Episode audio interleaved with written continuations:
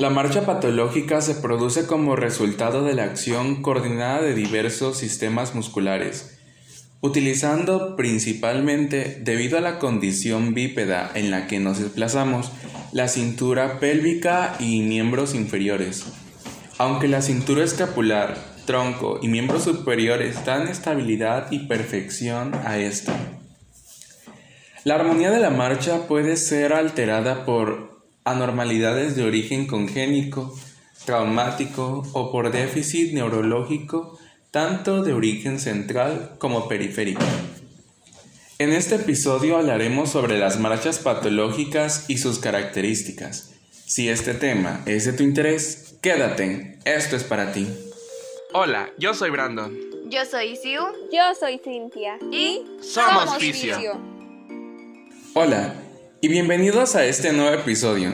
Este es nuestro episodio número 8, en el cual vamos a hablar sobre las marchas patológicas y poco a poco iremos describiendo cada una de ellas. Y para poder comenzar, mm, pues vamos a hablar un poco sobre la biomecánica y la marcha normal o fisiológica. Pues muchos de nosotros ya hemos llevado tal vez esa materia o ya hemos eh, dado o conocido esta definición. La biomecánica se define como el conjunto de conocimientos interdisciplinares generados a partir de la utilización con el apoyo de otras ciencias biomédicas, los conocimientos de la mecánica y las distintas tecnologías. La marcha fisiológica normal del ser humano es un conjunto de pasos, movimientos y patrones que se realizan en bipedestación sin mucho esfuerzo o gasto energético, en el cual se va a permitir el transporte del cuerpo humano de forma autónoma de un lugar a otro, y se puede decir también que es la capacidad de desplazarse en un espacio en donde el peso del cuerpo es distribuido de forma equitativamente alternando ambos miembros inferiores, en el cual vamos a usar una pierna de soporte y esto va a ser en la fase estática. En la fase estática o de apoyo va a ser un 60% de nuestra marcha, durante eh, la cual el pie se encuentra en contacto con el suelo y esta fase comienza con el contacto inicial y finaliza con el despegue del antepié. Mientras la otra se va a balancear o se va a oscilar hacia adelante para ocupar la función de la pierna de apoyo, esta en la fase dinámica. Y esta fase dinámica o de oscilación va a contribuir un 40% en nuestra marcha, en la cual el pie se halla en el aire en el tiempo en el que va a ir avanzando progresivamente, como preparación para el siguiente apoyo. Y esta fase transcurre desde el instante del despegue del antepié hasta el siguiente contacto con el suelo. Esto va a ser un ciclo repetitivo y es donde se nos va a dar la marcha una y otra vez.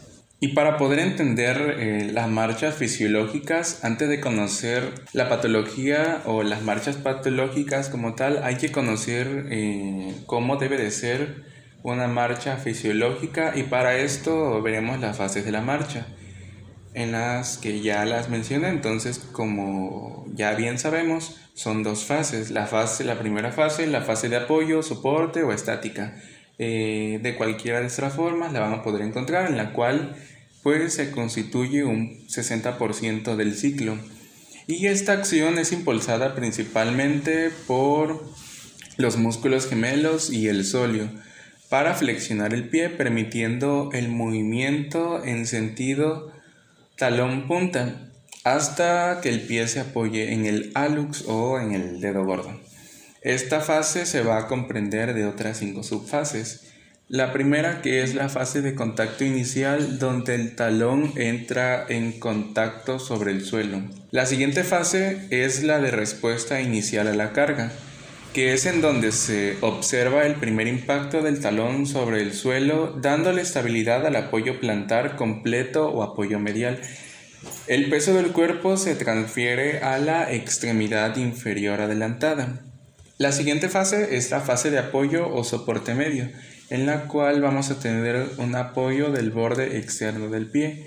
La extremidad inferior contralateral se despega del suelo mientras el peso del cuerpo se transfiere al miembro inferior que queda en contacto con el suelo. La fase final eh, de apoyo o soporte final se va a realizar con un impulso hacia adelante con elevación del talón y desplazando el peso corporal del miembro inferior contralateral que seguidamente entra en contacto con el suelo. La fase previa a la oscilación es la última fase en esta, en esta fase de, de apoyo, de soporte o de estática, en la cual se va a ver un despegue del antepié finalizando con el dedo gordo tras apoyarse con la cabeza de nuestro primer metatarsiano. Y bueno, tal vez se les haga un poco complicado comprender lo que estoy diciendo, entender cómo puede ser la fase de la marcha si es que no lo han visto con anterioridad, pero pues les recuerdo que en nuestras redes van a poder encontrar material de apoyo, alguna imagen ilustrativa en la cual van a poder ver más específico cómo es o cómo se hace o cómo son estas fases de la marcha. Y bueno, Continuamos con la fase de balanceo o de oscilación, en la cual va a contribuir un 40% del ciclo. Y los músculos que ayudan a completar este ciclo son el tibial anterior y los peroneos. Esta fase, al igual que la anterior, se va a dividir en subfases. La primera es la fase inicial de oscilación, en la cual se va a realizar una mínima flexión de rodilla con inicio de la oscilación hacia adelante del pie que empieza a despegarse del suelo. La siguiente es la fase media de oscilación, en la cual la flexión de la rodilla ya está un poco más acentuada y esta pierna oscilante se dirige hacia adelante extendiéndose progresivamente y manteniendo el pie aún en el aire. Y la fase final de oscilación en la cual la rodilla está completamente extendida y hay un frenado y una preparación para el siguiente apoyo del pie. Ya para ir entrando un poco a lo que son las marchas patológicas, debemos tener en claro que el tipo de marcha es un dato semiológico de primer orden en el diagnóstico diferencial de los trastornos neurológicos que afectan el sistema muscular tanto primaria como secundariamente. La marcha puede alterarse como consecuencia de la disminución de la fuerza muscular, la alteración de la coordinación entre los agonistas y los antagonistas, causas funcionales o alguna combinación entre estas. Y bueno, vamos a comenzar con la descripción de las marchas patológicas.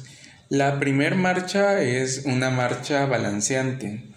La marcha también va a ser conocida como de pato o anade y sin rigor porque se observa también en procesos neurógenos.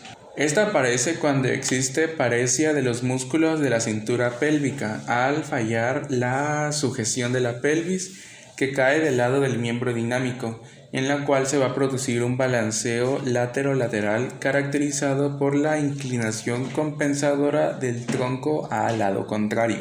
Esta marcha con amplio balanceo de caderas recuerda a la caminata de los patos, es por ahí que viene su nombre, es por eso que se le hace alusión a que es con nombre de una marcha balanceante, marcha de pato o marcha de anade. La siguiente marcha es una marcha en este paso. Esta es cuando los músculos distales, los afectados, la pierna se flexiona y eleva para evitar que la punta del pie se arrastre y tropiece con el suelo. Y el apoyo no se realiza con el talón, sino con la punta o la planta del pie. Eso se va a producir por lesión del nervio periférico que causa una dificultad o imposibilidad para la extensión del pie. En el lanzamiento del miembro, al fallar la extensión del pie, se produce una hiperflexión de los músculos sobre la pelvis. La siguiente marcha es una marcha hemipléjica en la cual la extremidad inferior avanza con el músculo en abducción realizando un movimiento que aguadaña con el pie en actitud equinovaro. El brazo pierde su balanceo normal y se va a mantener en una semiflexión y pronación delante del tronco. La siguiente marcha es una marcha paraparésica, en la cual la espasticidad y el equinismo de los miembros inferiores obligan a arrastrar los pies y a balancear la pelvis como mecanismo compensador y para facilitar el despegue. Si existe hipertonía de abductores, los músculos se aprietan y las piernas se entrecruzan. Esto pues nos va a dificultar muchísimo más la marcha. La siguiente marcha es la marcha atáxica. Igual es una marcha algo conocida, en la cual aparece como consecuencia la lesión de los cordones posteriores y se necesita la información visual para caminar al faltar la propioceptiva y se pone de manifiesto con la oscuridad o al cerrar los ojos. El enfermo aumenta la base de sustentación y mira continuamente los pies, esto por la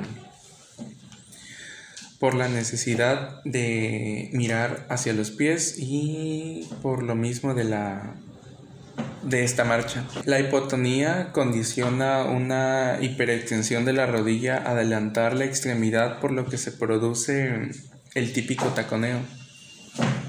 O también es conocida como marcha tabética. La siguiente marcha es la marcha cervelosa, en la cual vamos a tener un aumento en la base de sustentación, incoordinación muscular en el automatismo de la posición erecta, hipermetría de los miembros inferiores en la realización de los movimientos, avanzando el pie con precaución y después de varias tentativas. Si predomina la lesión de vermis, la incoordinación de los músculos de la raíz de los miembros y el tronco produce desequilibrio, avanzando con oscilaciones pero con raras caídas. La siguiente marcha es una marcha vestibular en la cual va a existir una desviación lateral en el sentido de la pulsión vectorial hacia el lado del vestíbulo anular. Una marcha que nos va a dar la sensación que es en forma de estrella. La lesión bilateral puede hacer imposible la marcha y los pacientes que presentan esta alteración en la marcha cuando se les pide que caminen unos pasos hacia adelante o unos hacia atrás, van produciendo una desviación angular, eh, ya sea de izquierda derecha, en dependencia de la localización de la lesión, y suele aparecer con problemas eh, de laberinto. La siguiente marcha es una marcha antiálgica. Esta es cuando la marcha provoca dolor en un miembro el apoyo sobre el mismo se reduce y proyecta rápida y vigorosamente en el miembro sano que aumenta su tiempo de apoyo. Esta marcha puede tener algunas variables, ya que esta marcha se caracteriza por realizar una compensación hacia el miembro sano, ya que en el miembro afectado vamos a tener un dolor, el cual vamos a buscar una posición para poder disminuir este. La siguiente marcha es una marcha histérica, que es más frecuente en niños de lo que se piensa y es muy variable en su morfología. Se caracteriza por un incremento por la contraindicación que se cierra en su expresión con un trastorno neurológico concreto, pudiendo parecer desequilibrada en algún momento y puede después eh, realizar prodigios de equilibrio para recuperar la posición erecta tras algunas eh, contorsión extraña. La siguiente marcha es la marcha parkinsoniana, la cual se caracteriza por ser rápida con pasos cortos. Esta es como si estuviéramos trotando rápido, siempre apoyando la planta del pie el tronco va a estar inclinado hacia adelante con ambas piernas ligeramente flexionadas y los brazos en semiflexión. Eh, los pacientes no van a ser capaces de alargar el paso. Esto lo hacen para intentar mantener el equilibrio. La postura del paciente va a ser encorvada y rígida, con la cabeza y cuellos anteriorizados. Eh, la causa principal, pues por supuesto va a ser el Parkinson, el cual es una enfermedad neurodegenerativa que afecta a la sustancia negra, el cual tiene repercusiones neuromusculares y articulares que modifican la postura y la marcha. Hay hipertonía que disminuye al reposo y va a aumentar con el movimiento, con el frío y con emociones. Los temblores además son muy comunes, en especial en miembros superiores, y disminuyen con los movimientos, pero aumentan cuando se intenta tener eh, selectividad del movimiento. Asinesia, eh, distinto a la parálisis, disminución importante de la movilidad que incluye la pérdida del balanceo de los brazos. La siguiente marcha es una marcha distónica, que la distonía son movimientos involuntarios intermitentes que imponen a los miembros superiores e inferiores a actitudes extremas. La principal causa es eh, la distonía muscular deformante que provoca que en la marcha haya una inversión del pie que hace que se apoye en el borde externo a este. Además produce contracturas que modifican la postura de la persona y espasmos de la musculatura torácica. La fisioterapia consiste en la relajación del músculo implicado y de enseñar a los pacientes a desenvolverse a pesar de las contracciones. La siguiente marcha es una marcha coreica eh, en esta marcha no va a ser coordinada y tiene un apoyo podal errático con movimientos rápidos, bruscos y cambiantes de todo el cuerpo. Esto va a aumentar con la emoción, la atención y los movimientos voluntarios a distancia y disminuye con el aislamiento y desaparece durante el sueño. La fisioterapia en este caso se concentra en la reeducación neuromuscular activa con ligera resistencia. Se le indican ejercicios simétricos de equilibrio, coordinación, de mantenimiento que no ocasionen fatiga. Técnicas de reeducación eh, psicomotoras y de relajación. Todo esto debe de ser realizado en un ambiente tranquilo. Esto pues para que nuestro paciente pueda tener esa paz. La siguiente marcha es una marcha senil y esto va a depender de factores de etiología variable que incluyen desde la alteración visual, que puede ser la disminución de la agudeza visual, y las cataratas, que por cierto en nuestro episodio especial de fin de años hablamos sobre la atención al paciente con debilidad visual. Solo como dato. Y bueno, eh, aparte, dependiendo de los factores visuales, eh, a los problemas osteotendinosos que son también productos de la edad, usualmente sufren de dolores a nivel de cadera y de rodillas, a alteraciones de la sensibilidad propioceptiva y el arco reflejo, con hiporreflexia y disminución de la respuesta cutánea plantar. Esas son algunas eh, marchas que pude encontrar y pues tal vez puedan encontrar alguna de estas marchas con algún otro nombre, pero al fin de cuentas cuando empiecen a leer las características que esta tiene se darán cuenta que tal vez es diferente nombre, pero es la misma, es el mismo tipo de marcha. Em, y a todo esto, no sé, ¿cuál es el interés por analizar la marcha o por conocer su origen? ¿Por qué saber las características de su biomecánica en la alteración? Bueno, pues todo esto a nosotros como fisioterapeutas o como futuros fisioterapeutas nos va a dar una información muy valiosa en la cual nos va a ayudar para realizar una evaluación, un diagnóstico y previa a esto poder realizar un tratamiento exitoso de estas por sus diversas patologías neurológicas, infecciosas, congénicas, traumáticas y que afectan el mecanismo natural de la marcha. También nos va a ayudar mucho para determinar la gravedad, el estadio y hacer seguimientos de la evolución de la suma importante para realizar una intervención fisioterapéutica oportuna y eficaz para lograr el éxito en la recuperación o una buena mejoría. Bueno, pues estamos llegando al final de este episodio y espero que les haya gustado mucho. Recuerden que vamos a estar subiendo material de apoyo sobre este episodio, al igual que como lo hicimos con nosotros, para que se pueda comprender y entender un poco mejor sobre las fases de la marcha, los tipos de marcha patológicas que hay y alguna infografía por ahí les estaremos subiendo. Em, para que pues estén pendientes en nuestras redes y puedan darse una idea de cómo son o cómo se pueden ver las marchas patológicas. Además, les aseguro que una vez que puedan dominar muy bien este tema y sepan diferenciar las marchas patológicas, las marchas fisiológicas, cuál es esta marcha, eh, cada que vayan en la calle, en algún lugar público y vean la marcha de alguna persona, van a ir este, evaluando marchas, ya que pues es difícil evaluar marchas en lugares públicos. Bueno, pues les recuerdo nuestras redes y ahora pues en cualquiera de nuestras plataformas nos pueden encontrar como Somos Fisio, ya sea en Facebook, en Instagram o en Spotify. En cualquiera de esas plataformas nos van a poder encontrar como Somos Fisio. Y bueno, esto sería todo. Nos oímos después.